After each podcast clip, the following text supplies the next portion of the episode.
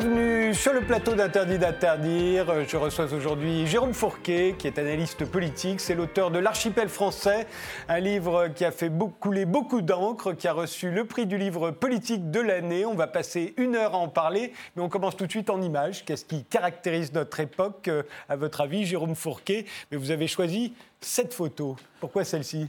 Alors cette photo, c'est la, photo d'un mouvement social dans une usine de la Sarthe. Donc on est en plein dans la France périphérique, euh, qui s'est déroulé euh, pendant les élections européennes. Euh, et on voit le télescopage entre voilà, le phénomène profond des industrialisations qui déstructurent notre pays et en même temps la crise des gilets jaunes, hein, avec ces, mannequins qui sont, qui sont suspendus et qui disent aussi beaucoup de choses de, notre période, hein, cette, cette France périphérique qui se sent en train de décrocher et qui n'est plus euh, prise en compte par les, par les milieux dirigeants. Vous avez sous-titré euh, votre livre euh, Comment la France est devenue une nation multiple et divisée. Est-ce à dire qu'elle ne l'a jamais été auparavant? Alors l'idée, voilà, l'idée c'est pas d'idéaliser une période révolue, un âge d'or où la France aurait été unie, indivisible, totalement homogène. On rappelle qu'au lendemain de la Première Guerre mondiale, en Bretagne, en Catalogne, en Corse, euh, en Alsace, 70% des parents s'adressent encore en langage, en langue régionale à la maison à leurs enfants. Donc, euh, et alors qu'on est à la période euh, épique des, des, instituteurs de la troisième, et donc on voit qu'il y avait quand même eu une France qui a toujours été diverse. Néanmoins, le constat auquel on aboutit à la suite de, ce travail qui a, présidé à la, à la, rédaction du livre, c'est un degré de fragmentation sans précédent et des fragmentations de multiples natures. Euh, économique, territoriale, on l'a vu sur Mais restons un petit peu sur ce que c'était avant, euh, parce que ça me semble toujours intéressant de comprendre ce, comment c'était avant pour comprendre comment c'est devenu aujourd'hui. Euh, vous le rappelez que, moi je dirais jusqu'à la guerre de 14, on, va dire, on est déjà une nation multiple et divisée. au 19e siècle, vous le rappeliez, on parlait patois dans les régions. Même l'heure n'était pas la même, on a uniformisé l'heure en 1891.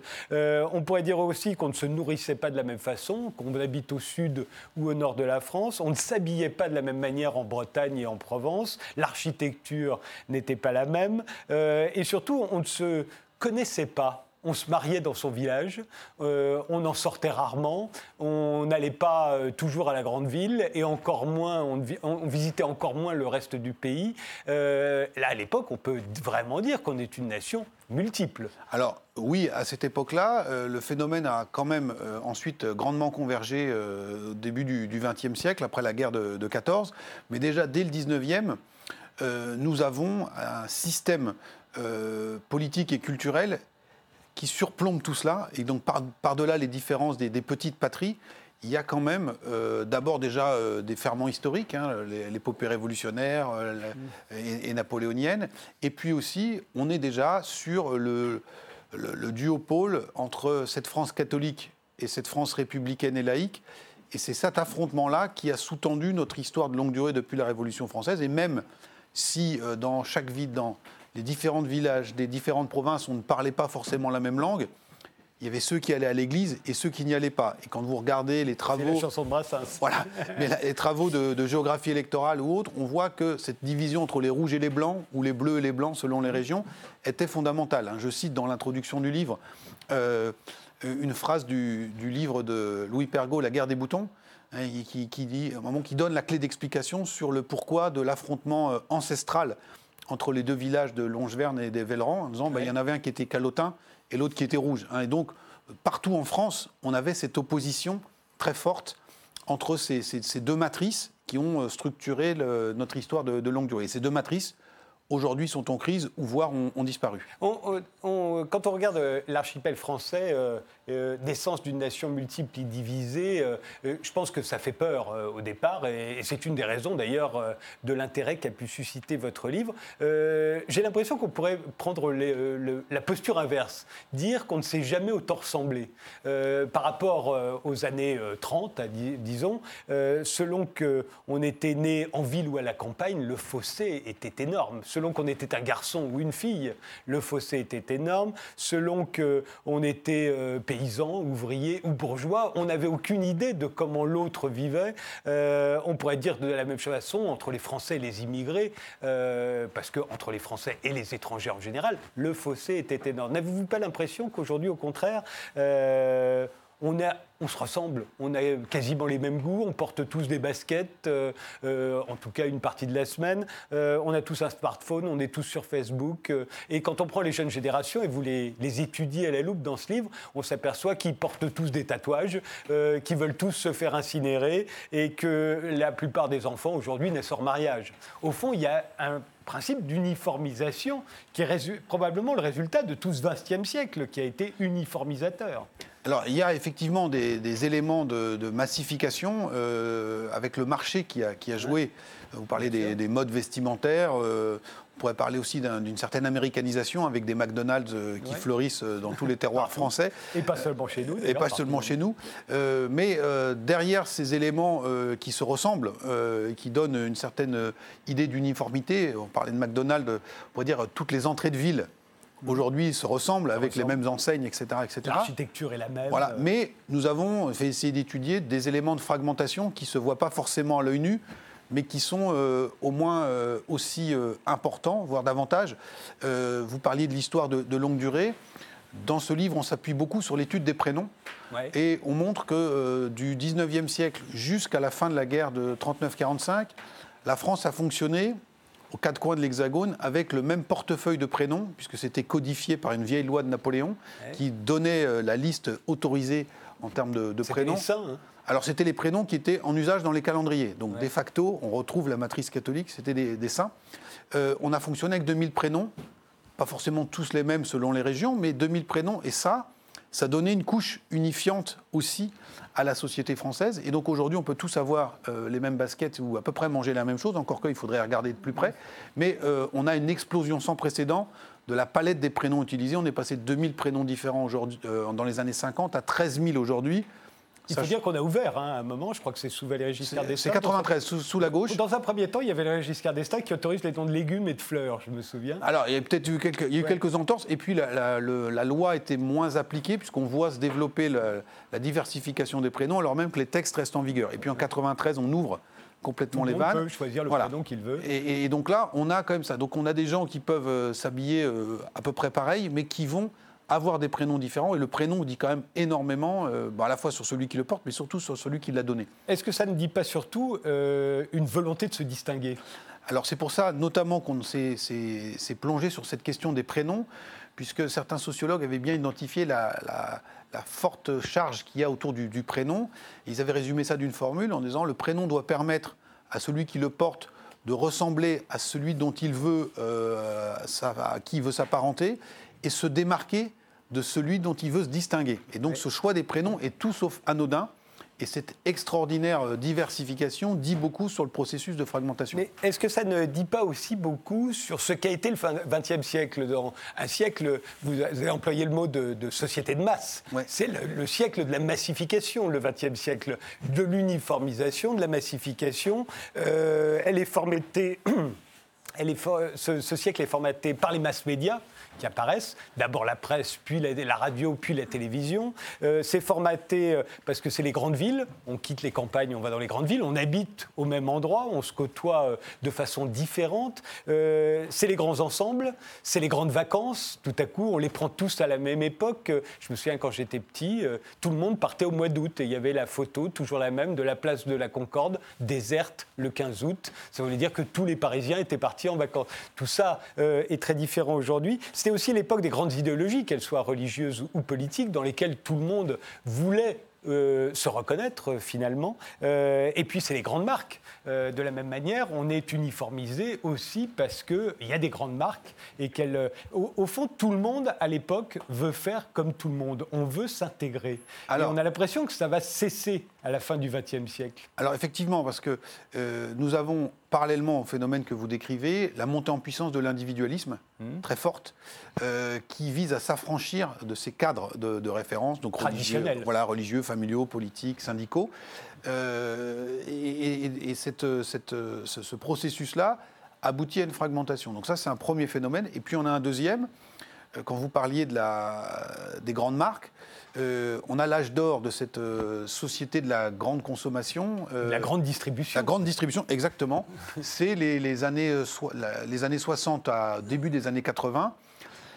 avec euh, le slogan euh, du livre de Valéry Giscard d'Estaing, Deux Français sur trois. En fait, c'est Henri Mandras, le sociologue, qui avait travaillé là-dessus. Donc, c'était une deuxième révolution française qui s'était produite dans les années 60 à 80. C'est l'arrimage à une classe moyenne de toute une partie des milieux populaires avec l'industrialisation et avec la consommation de masse, avec en point cardinal la grande surface. Et d'ailleurs, Valéry Giscard d'Estaing, dans ce livre, en tirait la conclusion que la France voulait être gouvernée au centre. Voilà. Parce que deux Français sur trois, finalement, se reconnaissaient. Voilà. Et euh, Qu'ils soient un peu de gauche ou un peu de droite, ça n'avait pas grande importance, ça ne faisait pas une grande différence. Et, puis, ils vivaient de la même façon, grosso modo. Hein, C'était le grand ventre mou de cette classe moyenne. Tout le paradoxe, c'est quand euh, Henri Mandras sort son livre en 88, c'est l'année où euh, Lidl va ouvrir son premier magasin en France. Et donc, pour moi, c'est le début de la démoyennisation, c'est-à-dire qu'il y a toute une partie du bas de la classe moyenne, avec notamment le repli de l'industrie, qui va petit à petit décrocher. Et ce qu'on a vu euh, dans la crise des Gilets jaunes, à mon avis, c'est ça. C'est-à-dire que ce pas les plus pauvres, c'est des gens qui travaillent mmh. et qui disent on n'arrive plus à accéder au way of life qui nous est vanté par la société de consommation. Et si dans la société contemporaine, nous ne pouvons pas avoir les baskets qui vont bien ou offrir le Nutella à nos gamins, ça veut dire que nous ne faisons plus partie du grand, de la, du grand film. Hein. Donc c'est Et ce grand film, au fond, il a été très court, j'ai l'impression. bien sûr. Hein, on est d'accord. C'est-à-dire qu'en gros, ce grand film, il est. même après la guerre de 14, qui est un grand. où là, tous les hommes se retrouvent dans les tranchées, euh, qu'ils soient bourgeois, ouvriers, paysans, ils parlent tous la même langue. et vous avez intérêt à comprendre les ordres en français, même si vous ne parlez pas toi, etc., etc. Au fond, ça va aller de plus en plus loin au cours de ce XXe siècle, mais, mais finalement, ça s'arrête assez vite. Comme Alors en fait, c'est monté en puissance. Ça dure 40 ans, 50 Maximum, oui, il faut, ce qu'on pourrait, faut dater le début, mais en gros, on peut dire là où ça se homogénéise le plus, c'est les années 50, et ça va durer jusqu'au milieu des années 80. Et on a un processus, de nouveau, un retour de l'histoire de, fragmentation, avec aussi le milieu des années 80, c'est la dérégulation, c'est la montée en puissance de la, mondialisation qui va perturber très profondément euh, l'écosystème euh, économique et social français et donc aboutir à d'autres, euh, à une nouvelle ligne de faille. Est-ce que là aussi la France n'est pas un cas très particulier parce que tout le monde a vécu à peu près les mêmes choses, que ce soit les États-Unis, l'Allemagne, chacun à sa manière. Mais nous, étant un pays très centralisé, forcément, euh, on le vit différemment. Ce que vous appelez la fragmentation, euh, ou ce qu'on pourrait appeler ces 60 glorieuses pendant lesquelles on tend tous, volontairement ou pas, consciemment ou pas, à se ressembler.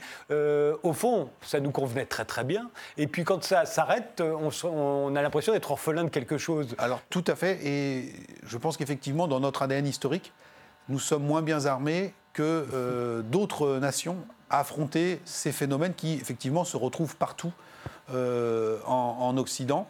Euh, on parlera tout à l'heure peut-être des, différentes îles et, îlots de, l'archipel français. moi, j'étais très frappé, par exemple, de la façon dont la presse française a rendu compte de la crise en Catalogne. Mmh. Pour beaucoup de journalistes français, c'est incompréhensible. Que pratiquement 50% des Catalans disent on n'est pas espagnol, on est catalan, on veut sortir. C'est pas pensable. Tous les pays fédérés ont dans leur ADN euh, la question de l'altérité. Ils savent qu'il faut faire des compromis. Les voilà, les, les, Britanniques. Américains. Euh, et nous, euh, nous même si nous étions très diverses, on, vivait dans l'idée d'une nation complètement unitaire et homogène. Et donc, ce retour de de miroir aujourd'hui qui, nous est tendu, eh bien, euh, nous est beaucoup plus euh, difficile à accepter et à, et à, et à, et à, manier que dans d'autres Au fond, ça, ça, plaisait à, la France jacobine, euh, centralisée, qu'on, ce XXe siècle qui consistait à nous habiller tous pareil, à, vouloir qu'on parle tous euh, la même langue, euh, qu'on ait les mêmes références culturelles, qu'on regarde tous le film du dimanche soir sur la première chaîne et qu'on fasse les mêmes choses et qu'on tende à penser la même chose aussi. Alors, on, avait ce, phénomène-là, donc on avait des, ressorts historiques qui nous, ont, amenés à ça. On avait des forces aussi euh, agissantes qui étaient puissantes, des institutions politiques ou syndicales. On a parlé de l'Église euh, tout à l'heure. Euh, les grands médias de, masse hein, qui, ont, qui avaient le, monopole sur l'information et la, diffusion. Alors pour la, radio-télévision, les grands médias, les journaux. Et puis euh, aussi, mais ça, ce n'était pas propre à la France, euh, les opérateurs économiques. C'est-à-dire qu'aujourd'hui, c'est bien plus compliqué de travailler sur un marché segmenté, par exemple sur l'alimentation, qu'il y a 30 ou 40 ans où il y avait euh, un seul modèle de tranche de jambon sous vide. Euh, aujourd'hui, il n'y a euh, pas du vegan, parce que sur le jambon, encore que, on pourrait faire... Sur les variétés de pommes, on n'a jamais eu autant de pommes. Il faut choisir une pomme, c'est très compliqué aujourd'hui. Le bio, le non bio, le halal, le pas halal, le sans sel, etc., etc. Et donc il faut segmenter à l'infini. Et, donc, bien évidemment, ça redistribue considérablement les cartes. Mais euh, en même temps, alors, on, dirait qu'il s'est passé. Euh, qu'est-ce qui a mis fin à, ce, à, ce, à, cette civilisation de masse, on va dire, dans laquelle les Français, au fond, euh, se sont assez bien reconnus. Nos institutions sont assez bien reconnues. Il y a évidemment. Je, parlais du film du dimanche soir à la télévision, du temps où on avait trois chaînes. Tout le monde regardait le film du dimanche soir sur la première, surtout quand on avait que deux chaînes d'ailleurs. Et puis ensuite, on a eu trois chaînes, quatre chaînes, cinq chaînes, six chaînes. Après, on a eu euh, euh, le câble, le satellite. Aujourd'hui, on a des centaines de chaînes. La multiplication des chaînes de télévision. Euh, et puis, avec Internet, la multiplication des sources d'information font que tout a changé à partir de ce moment-là. Alors effectivement, c'est un des facteurs, des principes actifs, comme on dirait, de cette fragmentation, et aussi une des conséquences ou des, des résultantes, puisque c'est un public qui se, qui se scinde, qui se spécifie, et donc on a des opérateurs qui vont répondre à chaque segment, et ce faisant, ils renforcent le processus de segmentation. Donc ça, c'est un des éléments... Au fond, euh, ça, c'est la société de consommation. La société de consommation s'ouvre, y compris en France, où on était plutôt centralisateur, à, à, la communication et euh, à l'audiovisuel. Oui, mais euh, il y a la poule et l'œuf, c'est-à-dire qu'il y a peut-être des processus qui ont rendu possible tout cela, euh, et, non, et, parmi ces, processus, c'est ce que j'appelais la dislocation des matrices euh, unifiantes. Il y avait la, pour faire simple, on avait euh, deux piliers qui se regardaient en chien de faïence, la France catholique, la France républicaine et laïque, et au sein de cette France républicaine et laïque, une grosse composante communiste. Et donc moi, je travaille à, l'Institut de sondage IFOP. début des années 60, avant Vatican II, 35% des Français disent aux enquêteurs de l'IFOP euh, aller à la messe tous les dimanches ou plus. Mmh. C'est énorme. En 1960, on l'a oublié, mais la France est vraiment catholique pratiquante. Alors, ils sont minoritaires, 35%, mais comme on dirait à la bourse, 35%, vous êtes une minorité de bocage, vous pesez très lourd. Mmh. Et face à cela, il y a 20 à 25% de communistes. En général, ce n'est pas les mêmes. Donc, on a 60% de la population qui est déjà stocké sur deux piliers, et puis ensuite on a des gaullistes, on a etc. Bon, tout ça s'est disloqué complètement. Hein. Aujourd'hui, le Parti communiste fait 2,5% des voix. Il y a 5% de Français qui vont à la messe tous les dimanches, beaucoup plus qui vont à Ikea. Euh, et donc on voit que ces matrices unifiantes, on a parlé des prénoms tout à l'heure, tout ça a implosé ou s'est disloqué petit à petit euh, et a abouti à une diversification croissante dans lequel, euh, laquelle le marché a joué son rôle, hein. c'est-à-dire on va répondre aux différents segments de clientèle et on va aussi entretenir ou participer de ce, de ce processus d'affirmation de. Est-ce que c'est une, est -ce une question d'offre ou est-ce que c'est une question de demande? Vous avez l'air de penser qu'il y avait la demande euh, pour euh, ce que vous appelez des fragmentations ou, des îles, moi ce que je pourrais appeler des niches. Oui, alors, voilà. en marketing, on dirait c'est une niche. Voilà. Euh, il y a une niche écologique, elle va devenir une niche de plus en plus importante d'ailleurs, la niche écolo. Il y avait la niche d'extrême gauche, et il y a la niche de mai 68, ils sont très peu nombreux, les, les étudiants 68 arts, mais après il y a aussi les les ouvriers 68 a Et puis il y a tous ceux qui vont partager les mêmes idées après, euh, après la fin de mai 68. Moi, moi je, pense que c'est plutôt une, question de demande. Hein. C'est-à-dire que c'est les fondements de la société qui se sont diversifiés. Et encore une fois, que ces éléments constitutifs, ces piliers qui se sont disloqués pour aboutir à une fragmentation. Et derrière, il y a une offre qui a répondu, une offre qui peut être politique ou idéologique, une offre économique qui peut participer à fragmenter encore, euh, encore davantage. Euh, est-ce qu'on peut, euh, est qu'on ne peut pas l'analyser aussi comme, euh, au fin, en fait, l'ouverture à la concurrence? C'est-à-dire que de plus en plus, au fur et à mesure, à partir de la deuxième moitié, à partir des années 60, on va dire, par le biais de la société de consommation essentiellement, mais qui se répand dans toutes les, sphères. de la société. Partout où il y avait des monopoles, les monopoles vont avoir tendance à cesser. Ça va s'amplifier à la fin de, à partir des années 80. Et, et, au fond, la société de consommation, à ce moment-là, ouvre la possibilité de la concurrence, donc d'offres différentes, et on va se retrouver attiré par des offres différentes. C'est le cas des prénoms. On va pouvoir choisir des prénoms euh, différents de ceux que l'on pouvait choisir. Et, d'ailleurs, dans votre étude des prénoms, on, observe des, phénomènes assez intéressants. Euh, c'est-à-dire qu'il y a à la fois ce qu'on pourrait appeler les prénoms identitaires. On va prendre un prénom musulman quand on est musulman, un prénom juif quand on est, quand on, quand on est juif, alors que 50 ans avant, tout le monde voulait s'appeler Jacques, euh, Bernard ou, ou Marie. Et, là, tout à coup, on prend des prénoms identitaires. On va prendre des prénoms américains. ça, c'est plutôt dans les classes populaires, dites-vous. Ryan, Kevin, Dylan, Cindy. Voilà. Tout à coup, ça, arrive. Et, et, le phénomène que vous montrez, c'est que jusqu'à présent, au fond, les prénoms avaient tendance à descendre. Il y avait les, classes privilégiées adoptaient un prénom. Il y avait une théorie du ruissellement. Voilà, c'est ça. Elle, fonctionnait là. et, puis les, classes populaires adoptaient ce prénom avec un peu de décalage. Ça a été le cas pour Sylvie, par exemple, pour Brigitte, de la même manière. Et donc, en fait, effectivement, à, l'aune de l'analyse des prénoms, on peut voir ce phénomène de ruissellement. C'est-à-dire qu'on avait un stock de prénoms dans lequel on piochait, mais il y avait des phénomènes de mode qui étaient initiés par le haut de la, pyramide sociale, plutôt les milieux culturels, ensuite les cadres, les classes moyennes et ensuite les milieux populaires. Et puis quand c'était descendu jusqu'en bas, le haut de la pyramide disait qu'il était grand temps de changer parce que tout le monde s'appelait comme cela. On était déjà dans la fonction de distinction du, du prénom. Tout ça fonctionnait parce que le bas de l'édifice social avait une posture de euh, regard et d'écoute vis-à-vis de ce qui se passait en haut, en considérant que c'était ça qu'il fallait suivre et que c'était le modèle à répliquer. Au fond, il y avait des, une ou des autorités. voilà, tout à fait. Il y avait des gens qui faisaient autorité, voilà. qu'ils soient communistes, catholiques euh, ou branchés. Voilà. Fond, le showbiz faisait autorité. Et euh, ce qu'on a vu avec cet engouement pour les prénoms anglo-saxons, qui a été euh, une, un vrai phénomène de société, hein, on rappelle que le prénom Kevin, c'est le prénom masculin qui va être le plus donné en France de 89 à 96, sept années de suite. C'est très rare qu'un prénom reste sept ans de suite avec le processus de. Je croyais d'ailleurs que c'était à cause de Danse avec les loups, le succès, ah mais vous dites que c'est aussi Maman, j'ai raté l'avion. Alors voilà, il y, a un peu C'est Maman, j'ai raté l'avion, il s'appelle Kevin. Voilà, plus d'autres films et d'autres séries. Et donc on aboutit à 160 000 Kevin, avec, j'allais dire, tous les euh, tous les prénoms euh, corollaires, les Brian, les Dylan, etc., qui, suivent derrière. Or, quand on regarde la carte ou quand on fait des, études statistiques, on, s'aperçoit que ces prénoms, cette mode, n'a pas suivi le parcours du ruissellement. Elle est arrivée très clairement dans le bas, concerné le bas des catégories populaires, qui, quelque part, là, sont entrées en dissidence culturelle et idéologique. Ils veulent se distinguer. Alors, ils veulent se distinguer, mais ils veulent se créer leur propre référentiel et plus répliquer celui qu'on leur propose. C'est ça, se distinguer, vous croyez pas tout à, fait. Et, d'ailleurs, vous notez que beaucoup d'élus du, Front National, enfin maintenant le Rassemblement National, portent des prénoms anglo-saxons. Bah, quand je finissais d'écrire ce livre, c'était euh, donc avant les européennes, je, mentionne que celui qui à l'époque était simplement directeur du patron du Front National de la Jeunesse, Jordan Bardella, il s'appelle Jordan, que le, le maire des Nains-Beaumont, le fief de Marine Le Pen, il s'appelle Steve Briouat. Et donc on retrouve... Il y a des Kevin aussi, vous en citez Il y a plusieurs. Voilà. Ils ont tous des fonctions. voilà.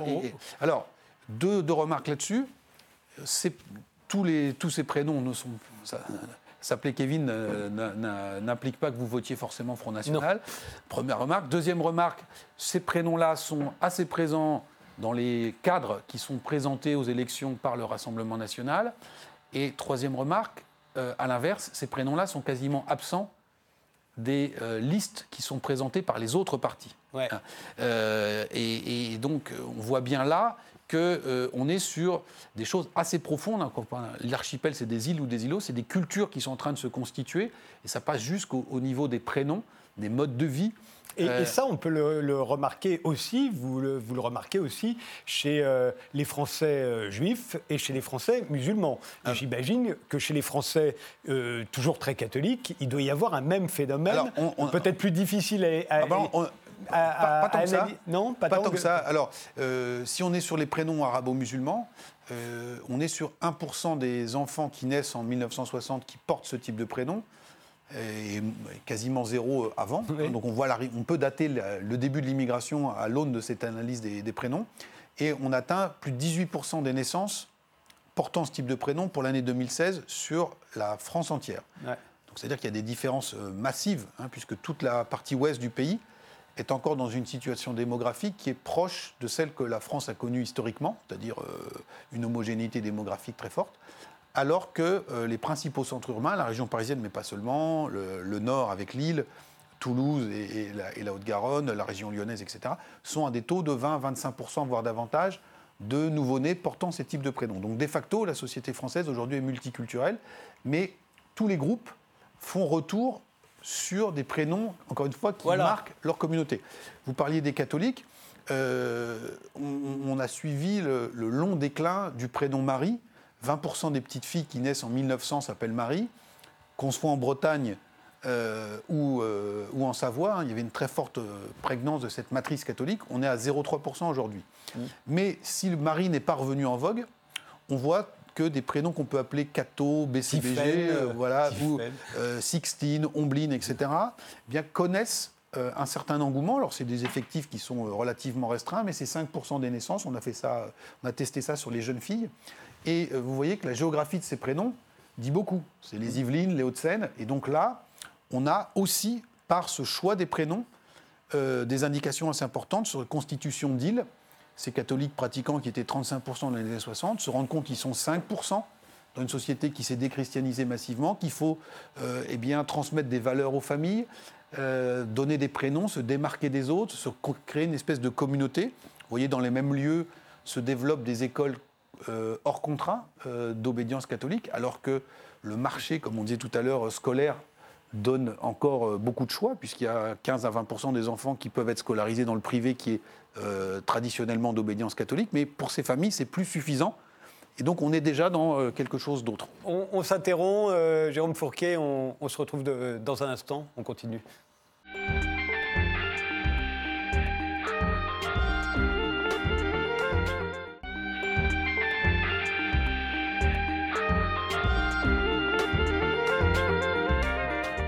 Nous sommes toujours avec Jérôme Fourquet, euh, l'auteur de L'Archipel français, qui a reçu le prix du livre politique de l'année et qui est sous-titré Naissance d'une nation multiple et divisée. On l'a vu hein, depuis le, début de cet entretien, Jérôme Fourquet, euh, elle a déjà été multiple. Pendant le XXe siècle, elle, avait elle était euh, en train de l'être de moins en moins multiple et, et, peut-être de moins en moins divisée aussi, si l'on s'en réfère au, au, livre de Valéry Giscard d'Estaing que vous citiez, de Français sur trois qui voulaient la même chose, euh, pensait-il euh, à ce moment-là. On pourrait dire qu'après la, Deuxième Guerre mondiale, euh, y a, la tendance, c'est l'intégration générale quand même. Hein. Je parle dans un pays comme la France, qu'on soit catholique, juif, communiste, d'origine italienne, d'origine africaine. Au fond, on va appeler tous ces enfants Jacques, Paul ou Sylvie.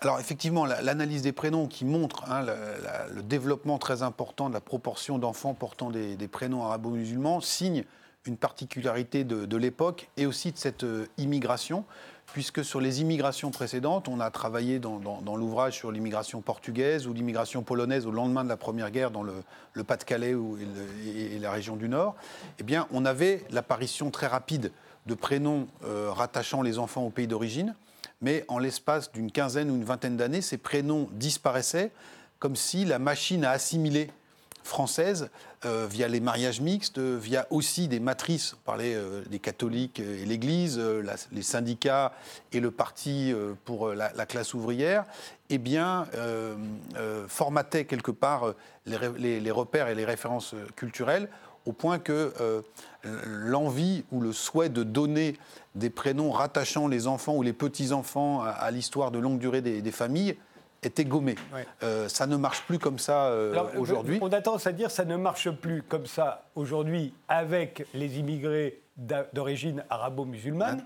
Euh, c'est ce qu'on va souvent entendre.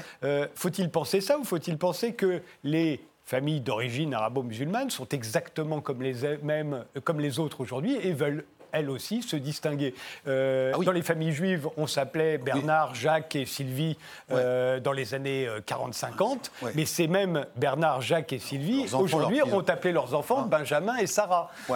Il y a cette volonté, à un moment, de marquer l'origine de sa famille, de ne pas se perdre de vue, Alors, qui, est à l'œuvre chez tout le monde. Alors, il est à l'œuvre chez tout le monde, bien évidemment. Vous, avez raison, c'est important de le, souligner. ça n'est pas réservé aux arabo-musulmans. Non, non, pas du tout mais ce phénomène qui donc général qui touche la, société française euh, contribue aussi à bien évidemment gripper le modèle assimilationniste qui mmh. avait prévalu avant. C'est-à-dire que si ceux qui sont déjà là depuis très longtemps euh, font retour sur leurs origines, bien évidemment ce processus va être encore plus évident pour euh, ceux qui nous ont rejoints, qui sont arrivés plus, plus récemment. Euh, vous, vous expliquez qu'il y a ce qu'on appelle euh, la sécession des élites aujourd'hui. en fait, ce qu'on appelle aussi dans les médias le recul de la mixité sociale. cette sécession des élites, comment l'expliquez-vous? À part par le fait de vouloir se distinguer, toujours. Alors, dont on voit, bien que c'est à l'œuvre chez tout le monde. Oui, alors, mais la sécession des élites, elle est parfois inconsciente. Il y a les deux. Hein. Il y a la volonté d'évitement, par, par, exemple le contournement de la carte scolaire. Mmh. il y a aussi d'autres phénomènes. Euh, tout ça prend naissance, de mon point de vue, dans le fait que ces élites, en termes numériques, se sont dilatées. Hein, si on prend la question du niveau de diplôme, il y a une part des diplômés du supérieur qui est incomparablement plus importante aujourd'hui qu'il y a 50 ans dans la société française. Donc vous êtes plus nombreux. Et donc, du coup, on peut avoir le sentiment que la société est à votre image. Parce que quand vous êtes On peut se passer des autres aussi. Alors, on peut se passer des... Voilà. Deuxièmement, euh, avec les phénomènes de métropolisation, ces élites plus nombreuses se concentrent de plus en plus dans le cœur des métropoles. je prends, euh, je reviens sur mon image initiale de la fermeture d'un site industriel dans la France industrielle d'il y a 50 ans, dans de nombreux territoires, les élites, les ingénieurs, les directeurs des usines, les contremaîtres habitaient au même endroit que les ouvriers et souvent pas dans les villes. Aujourd'hui, la plupart des catégories supérieures des plus diplômés habitent dans les métropoles. Donc, ils sont plus nombreux, ils sont concentrés. Et euh, si euh, on prend sa voiture et qu'on part de la place de la Concorde en direction de Versailles, on peut faire 40 km en ne traversant que des communes où les cadres sont majoritaires. Donc il y a une espèce d'écosystème, il y a un vaste terrain de jeu où il y a tout ce qu'il faut, les magasins, les clubs de sport. Mais encore une fois, euh, pourquoi? Pourquoi est-ce que tout à coup, les mêmes qui, à l'époque, qui a 50 ou 60 ans, vivaient avec d'autres classes sociales, pourquoi aujourd'hui éprouvent-elles le besoin de, s'isoler ou de se couper de... Alors, il y a différents phénomènes. je dis, bah, d'abord, le phénomène de désindustrialisation et de passage d'une économie industrielle à, une économie du savoir et de la connaissance c'est vrai dans tous les pays occidentaux, concentre les capitaux et euh, les diplômés dans le cœur des grandes métropoles. Hein. Mhm. Donc ça, c'est un phénomène... Euh, c'est par nécessité. C'est par nécessité. Le, job est là, donc on y va. Et puis, euh, il y a une offre culturelle qui se met en place. Et donc, pour nos enfants, pour nous-mêmes, pour sortir, c'est là qu'on veut vivre. Et donc, il y a une capacité d'aimantation qui, s'opère. Et, donc, du coup, progressivement, ces, ces catégories, qui normalement ont vocation à, piloter et diriger la nation, bah, se coupe du reste du pays. Alors se coupe du reste du pays aussi parce qu'un certain nombre d'institutions qui permettaient au moins quand on était jeune une forme de brassage ou de frottement euh, avec d'autres groupes sociaux, je pense notamment pour les hommes au service militaire. Alors euh, il ne s'agit pas de l'idéaliser, mais c'est deux tiers d'une classe d'âge masculine qui jusqu'à la fin des années 80 fait son service sous les drapeaux et qui donc, l'espace d'un an, va avoir des gens d'autres milieux sociaux, d'autres régions. Et c'est peut-être souvent, quand vous parlez avec des gens d'une cinquantaine d'années aujourd'hui, de certains milieux, la seule fois de leur vie où ils ont côtoyé ces, gens-là, ils s'en souviennent encore. Bon, donc ça fait un petit peu une force de rappel. Ça, ça a disparu. Il y avait aussi des colonies de vacances. Il y a encore des colonies de vacances en France. souvent pour les milieux populaires, les colonies Oui, mais c'était quand même 4 millions d'enfants. Et donc c'était sur une base municipale où on envoyait, ou des entreprises qui envoyaient tous les gamins euh, de l'entreprise. Bon, tout ça, c'est distendu. Il y a encore aujourd'hui des camps de vacances, etc. Mais, mais plus spécialisés. On va faire du ski, on va faire de l'escalade. Les médias dont on parlait tout à l'heure sont aujourd'hui faits par des gens qui appartiennent euh, à ces milieux et plutôt pour les gens, destinés aux gens qui sont de ces milieux, parce que c'est eux les plus solvables, et donc c'est là où la publicité va, le mieux se le vendre. Et donc du coup, il y a un prisme aussi euh, qui va être pris dans des traitements qui vont, des sujets qui vont dire, bah voilà, ça va intéresser notre public, mais ce n'est pas forcément les sujets qui intéressent toute la, toute la France. Je prends l'exemple du traitement médiatique de la météo des, des stations de ski, qui est pour moi le cas le plus emblématique. C'est-à-dire qu'au mois de février, si vous revenez en France et que vous n'avez pas vécu depuis une quinzaine d'années en France, vous avez l'impression que subitement, tout le pays va au ski en février, hein, puisqu'on a le taux d'enneigement en haut, en bas des pistes, combien de kilomètres de bouchons dans la Tarentaise. À chaque fois, ça prend 10-15 minutes et on l'observe aussi avec Roland Garros. Voilà. Tout à coup, tout le monde se focalise sur Roland Garros comme si tout le monde jouait au tennis. Voilà. Alors, y, a, à mon avis, il y a plus de gens qui jouent au tennis que de gens qui vont en ski euh, en février. Euh, c'est 5% des Français qui vont au ski au mois de février. Ah et donc, vous voyez, bon, voilà. Et on n'a pas forcément conscience hein, de ce, degré de décalage, ce, ce, découplage entre les différentes couches du millefeuille. Il s'est euh, manifesté de manière exemplaire au moment de la crise des Gilets jaunes avec ces deux France euh, qui n'étaient même plus du tout sur un diagnostic commun. Euh, on l'a vu dans des débats télévisés entre des gens qui représentaient plutôt la République en marche et cette France intégrée et des gens des Gilets jaunes, euh, on était sur des planètes totalement différentes. Mais est-ce qu'on ne peut pas l'expliquer aussi par euh, le fait qu'on a pu constater que plus les inégalités augmentent, au fond, moins il y a de solidarité euh, On a vécu là aussi dans ces 50 ou 60 glorieuses euh, pendant lesquelles on était dans une, un, processus d'uniformisation, d'unification. les inégalités ont été considérablement réduites pendant cette époque. Tout à fait. C'est sous Valéry Giscard d'Estaing, dont on parlait tout à l'heure, que les inégalités sont les plus réduites, au fond et pas seulement en France d'ailleurs, c'est vrai aussi aux États-Unis, c'est vrai euh, dans tout l'Occident, au fond, on réduit les inégalités. Euh, peut-être d'ailleurs la pression est-elle faite par euh, l'existence à l'époque d'un bloc communiste et, de syndicats forts et de, communistes, de partis communistes très forts aussi en Occident, donc on s'en méfie, on ne veut pas faire qu'il y ait la révolution, donc on réduit les inégalités. À partir du moment où les inégalités commencent à s'écarter, il y a de moins en moins de solidarité de la même manière. Alors, il y a ce phénomène-là qui a joué, même si le développement des inégalités est euh, moins rapide et moins brutale en France qu'ailleurs. qu'ailleurs. On a quand même un modèle euh, redistributif qui est très important.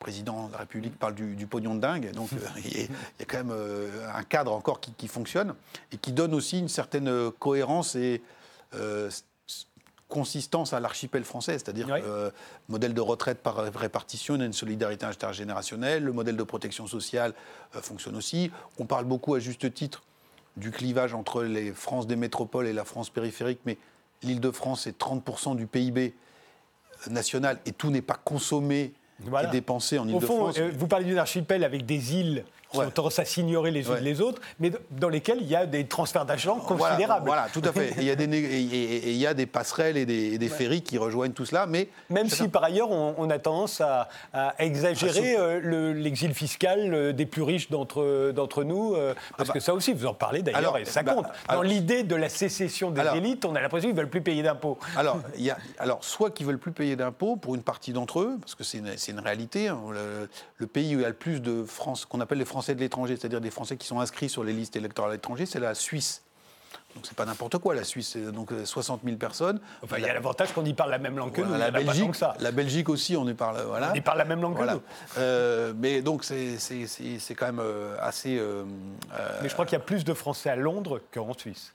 Alors, ils ne sont pas forcément inscrits. Euh, ah oui, ils ne sont pas inscrits sur les listes électorales, mais on dit que c'est 5 ou 600 000 Français qui seraient à Londres aujourd'hui. Et l'autre élément, euh, puisqu'on parle d'exil fiscal, mais qui est plus global que cela, euh, en parlant de sécession des élites, c'est l'irruption de la mondialisation et du phénomène d'internationalisation, qui aujourd'hui crée une différence qui est beaucoup plus importante culturellement qu'elle ne l'était par le passé entre ceux qui parlaient français et ceux qui parlaient patois. Aujourd'hui, il y a ceux qui parlent anglais, ceux qui ne le parlent pas. Euh, et donc, ça, introduit quand même quelque chose de, très, brutal.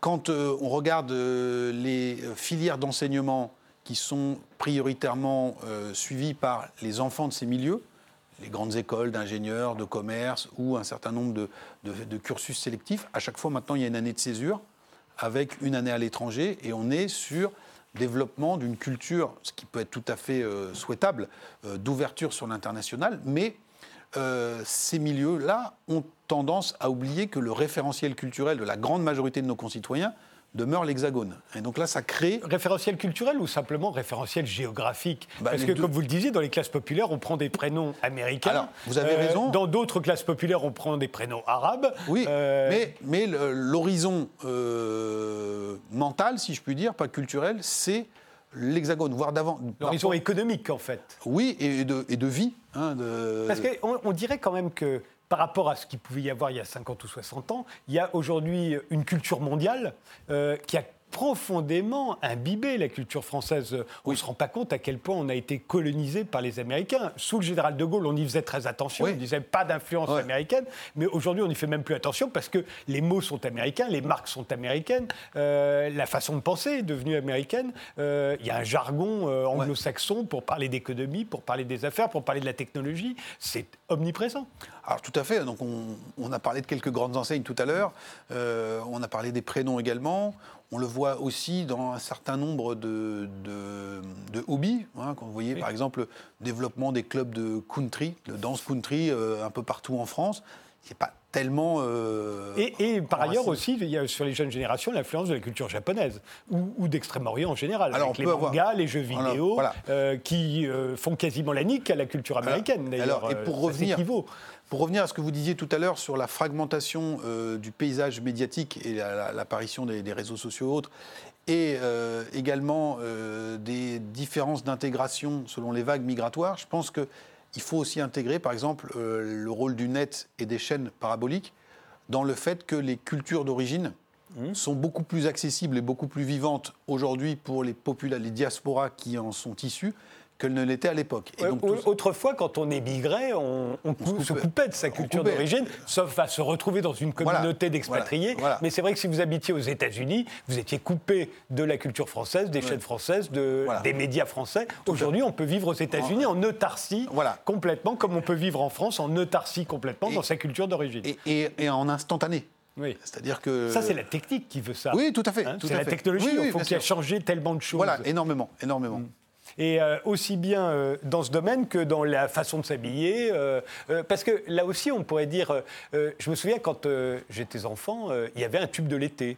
Aujourd'hui, il n'y en a plus. Pourquoi il n'y a plus de tube de l'été? C'est parce que chacun peut écouter sa musique. Technologiquement, oui, chacun peut écouter sa musique, alors qu'autrefois, on était obligé d'écouter les deux chaînes de télévision et les trois radios qui existaient. Donc tout le monde écoutait Jodassin sans forcément l'aimer, ou Claude François. En tout cas, on l'entendait. Aujourd'hui, vous n'avez pas écouté, euh, vous ne connaissez pas les musiques qu'écoutent vos enfants. tout Ce ne sont pas les mêmes que les vôtres, ils peuvent les écouter dans leur coin. Euh, tout à fait, donc ça, tout ça a participé effectivement. De la fragmentation, moi ce que j'appelle les niches. Oui, oui, tout à fait. Euh, les, chacun, on peut habiter une niche culturelle en presque en totale autarcie, alors que ça a été totalement impossible il y a 30 ou 40 ans. Voilà, hein, et vous voyez typiquement sur l'univers l'univers musical, euh, le succès l'été, justement, d'un certain nombre de festivals qui sont très spécialisés.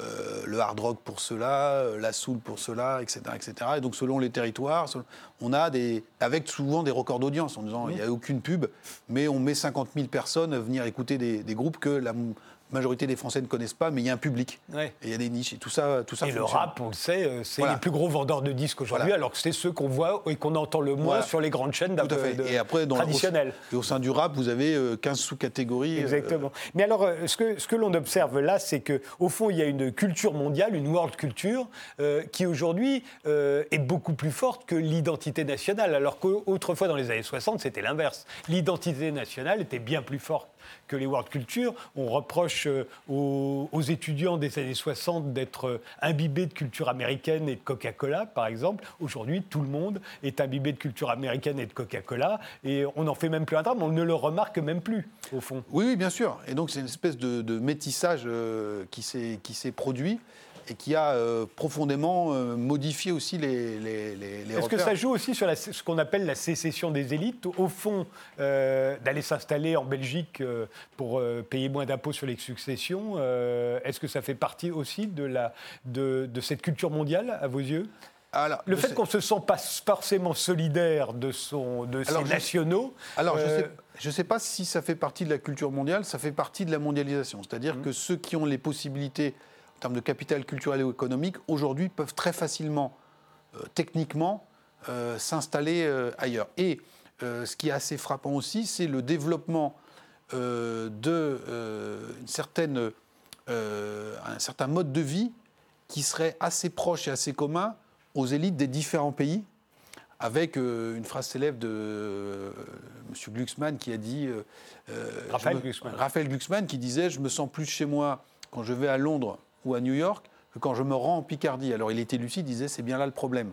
Et donc Mais on disait la même chose d'ailleurs euh, pendant la guerre de 14. Vous vous souvenez de La Grande Illusion, le film de Jean Renoir, où il insiste bien euh, sur la proximité qu'il peut y avoir entre Eric Wodstrheim, euh, l'aristocrate allemand, et Pierre Freinet, l'aristocrate français, qui se retrouvent face à face, et, à quel point il reste loin, il pourrait rester loin s'il n'y avait pas la nation, et il pourrait rester loin de Jean Gabin ou de Marcel Dalliot qui incarnent l'ouvrier et, le, commerçant juif.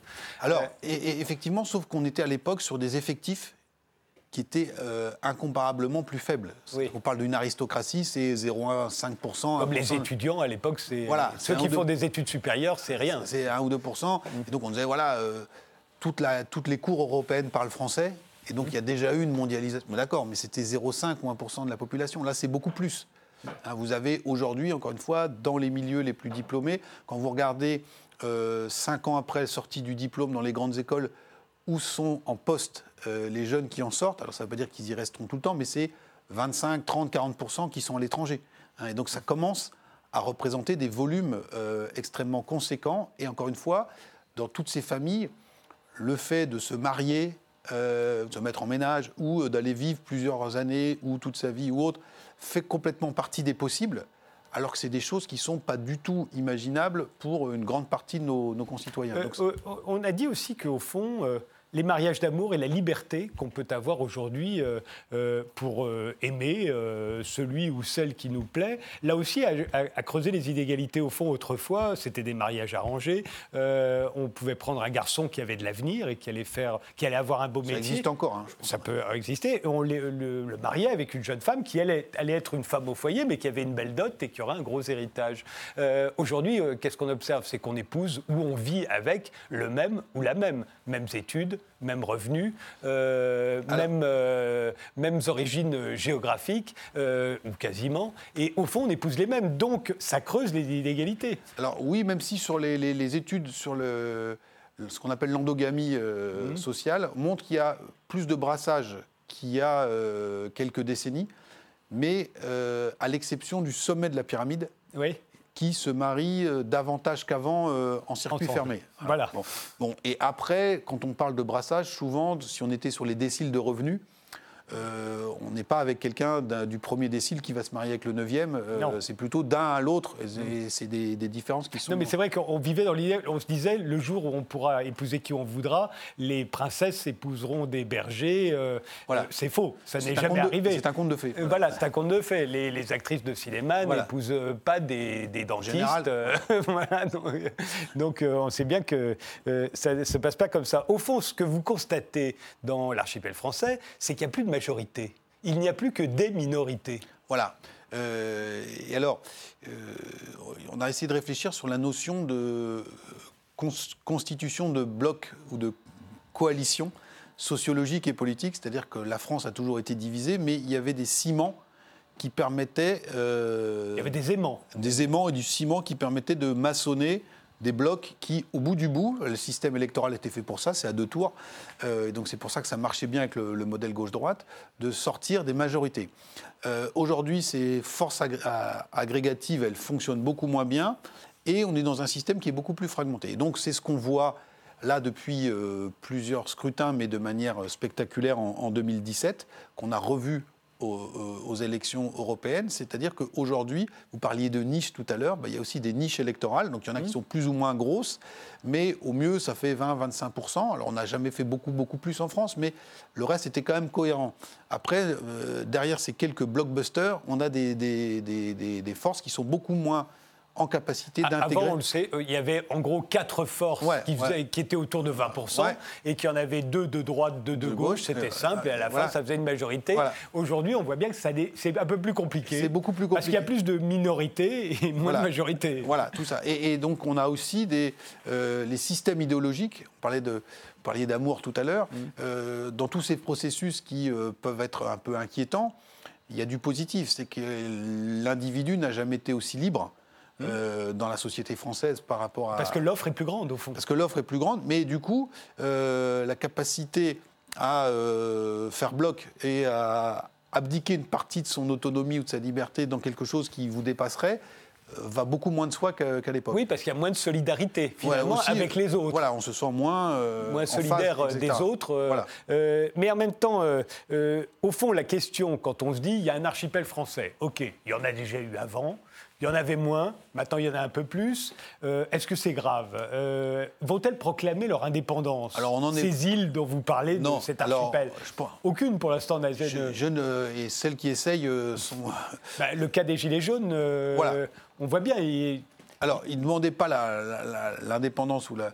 Alors, moi, je crains moins un phénomène de balkanisation ou de libanisation, c'est-à-dire la guerre de tous contre tous, parce que. Parce que c'est constamment ce dont on nous parle. Un jour, on se retrouvera face à face. C'est le chantage permanent en ce moment. Alors, c'est pas exclure dans certains territoires où il y a des, des tensions qui sont très fortes, mais en termes de modèle de société ou de type d'organisation, c'est très coûteux financièrement, psychologiquement, humainement que chacun soit dans l'affrontement permanent.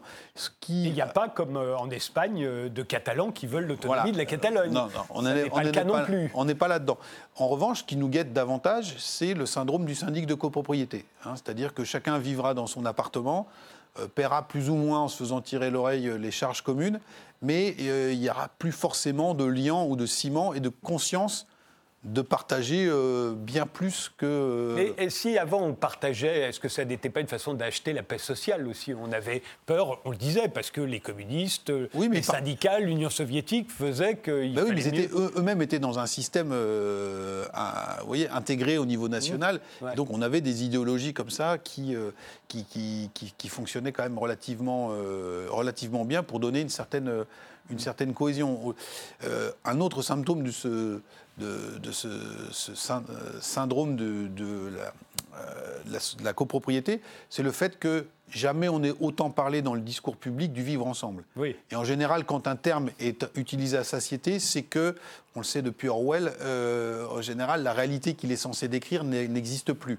Hein, est-ce que ça n'est pas fait de la nostalgie, justement, de cette période ah bah Bien sûr. Où, Alors, pendant quelques décennies, euh, au fond, tout le monde allait, avait l'air d'aller dans le même sens, de s'habiller pareil, de penser pareil, de faire pareil. Où il y avait un affrontement qui était très dur, mais qui était binaire. C'était simple, et, qui, était, qui, qui, Voilà. Et donc aujourd'hui, on est dans le mantra permanent du vivre ensemble parce que je pense que nos responsables politiques ont bien conscience du caractère euh, assez délité et plus euh, complexe. et, beaucoup plus complexe du, corps social. Et quand c'est plus complexe, forcément. Euh, bah, ça inquiète et ça, pose problème. Et donc, du coup, on voit quelqu'un comme Emmanuel Macron qui se saisit, à juste titre, de toutes les occasions heureuses ou malheureuses que le pays traverse pour essayer de remettre du, lien ou du commun.